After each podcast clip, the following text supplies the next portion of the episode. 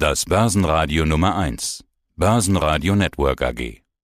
Heiko Thieme spricht Klartext. Der Heiko Thieme Club. Heiko Thieme, globaler Anlagestratege. Du bist Börsenoptimist und nicht nur an der Börse, sondern sonst auch.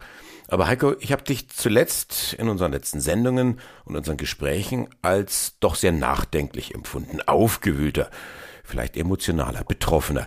Du hast jetzt auch gerade von Leerposition gesprochen. Ist aus dem Optimisten ein Pessimist geworden? Nein, ich, bin, ich bezeichne mich nach wie vor als den rationellen Optimisten. Jetzt muss man unterscheiden zwischen dem Timing, und das tun wir ja in den wöchentlichen Diskussionen.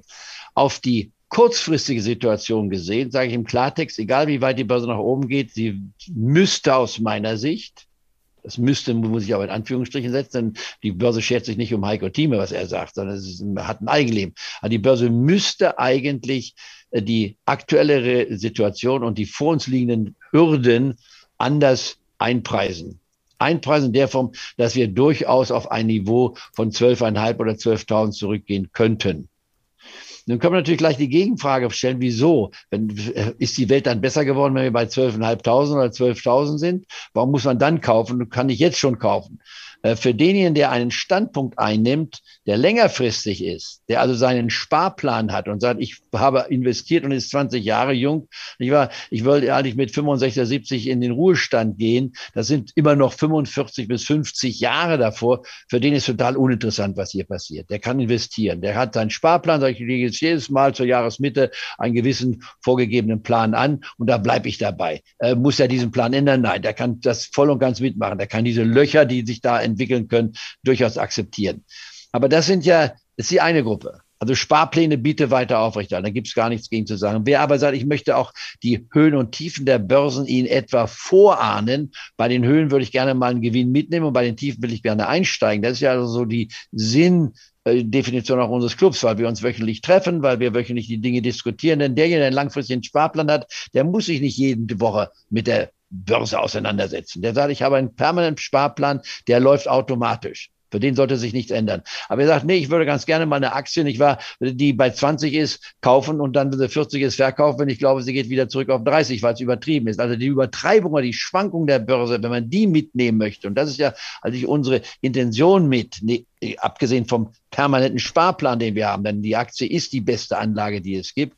Ich würde also jetzt sagen, mit einer Wahrscheinlichkeit, die weit über 80 Prozent liegt für mich, dass die Börse in den nächsten drei bis sechs Monaten eine Gangart haben, wo die 14.000 Marke nochmals getestet wird. Nicht nur das, wo die 13.000 Marke ins Blickfeld kommt und wo mit einer sehr relativ noch hohen Wahrscheinlichkeit von über 50 Prozent auch die 13.000 Marke nochmal getestet wird.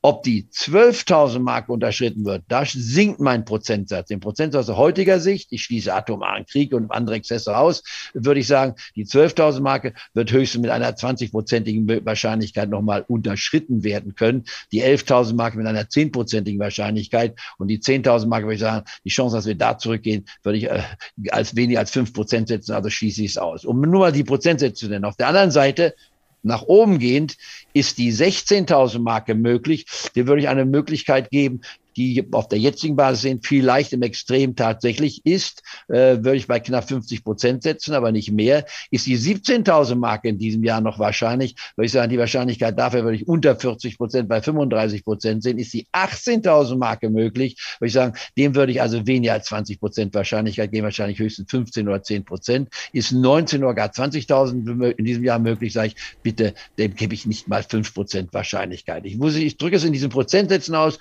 um unseren Zuhörern und Clubmitgliedern klarzumachen, wie überzeugt bin ich von meiner Meinung. Nicht? Also der Mehrheitsfall in den nächsten sechs Monaten, wir werden nochmal die 13.000 sehen und die 12.000 Marke auch ins Blickfeld bekommen. Das wäre mein Mehrheitsfall zurzeit. Deswegen sage ich zurzeit, Weswegen habe ich überhaupt Empfehlungen? Ich habe ja einige genannt, die wir zum Schluss diskutieren werden. Und die sind deswegen zu erklären, weil diese Werte handeln, als ob der DAX schon unter 12.000 liegt. Die haben nicht ein Minus von 35 bis 40 Prozent wesentlich aufteilt. Und wenn ein Wert 50 Prozent oder 40 Prozent wie bei Facebook gefallen ist, ein Weltkonzern, dann ist das zu niedrig dann kann man sagen, da kann ich jetzt schon kaufen, aber ich kaufe ja, und da kommen dann meine drei Tranchen-Strategie, über die wir nachher auch diskutieren werden, wegen einiger Clubnachfragen.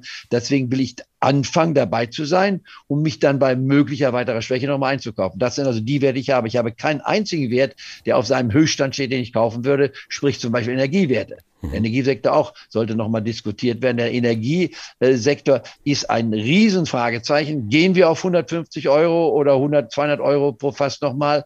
Ich, Möglichkeit ja, würde ich als über 25 Prozent Möglichkeit sehen. Man könnte das ja so formulieren, Öl und Gas und die Preise dort, die Reichen dieser Welt treffen sich ab sofort an der Tankstelle.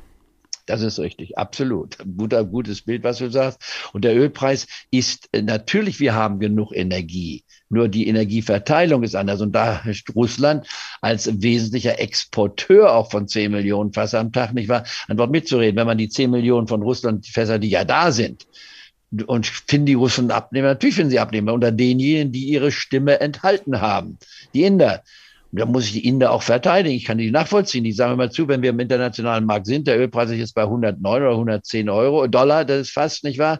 Äh, wenn ich von Russland das kriegen kann für 70 oder 80 Dollar, ja, dann habe ich doch ein Schnäppchen gemacht. Warum soll ich dann sagen, ich bin dagegen?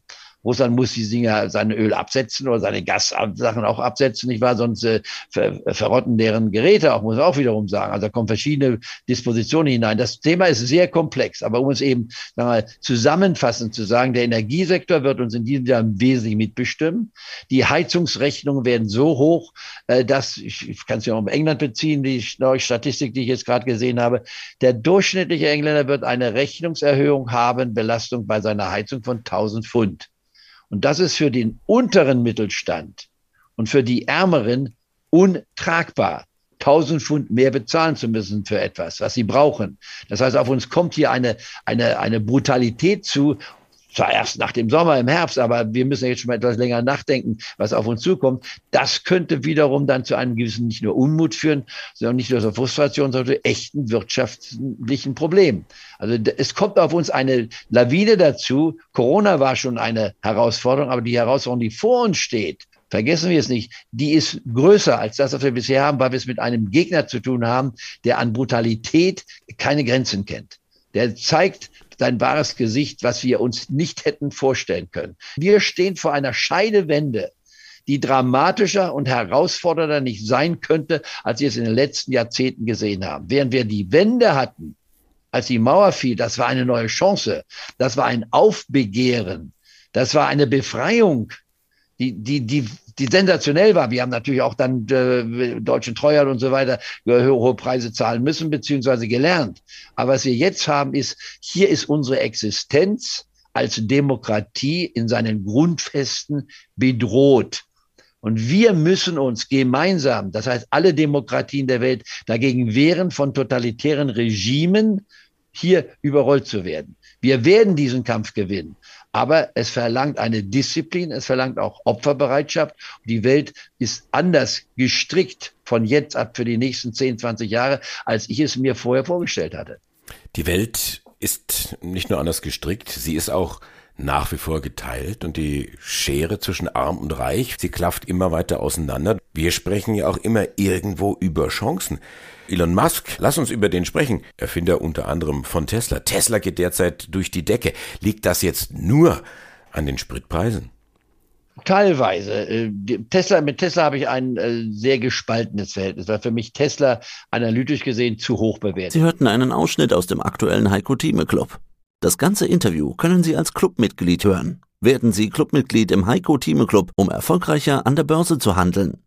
Mehr dazu klicken Sie auf den untenstehenden Link.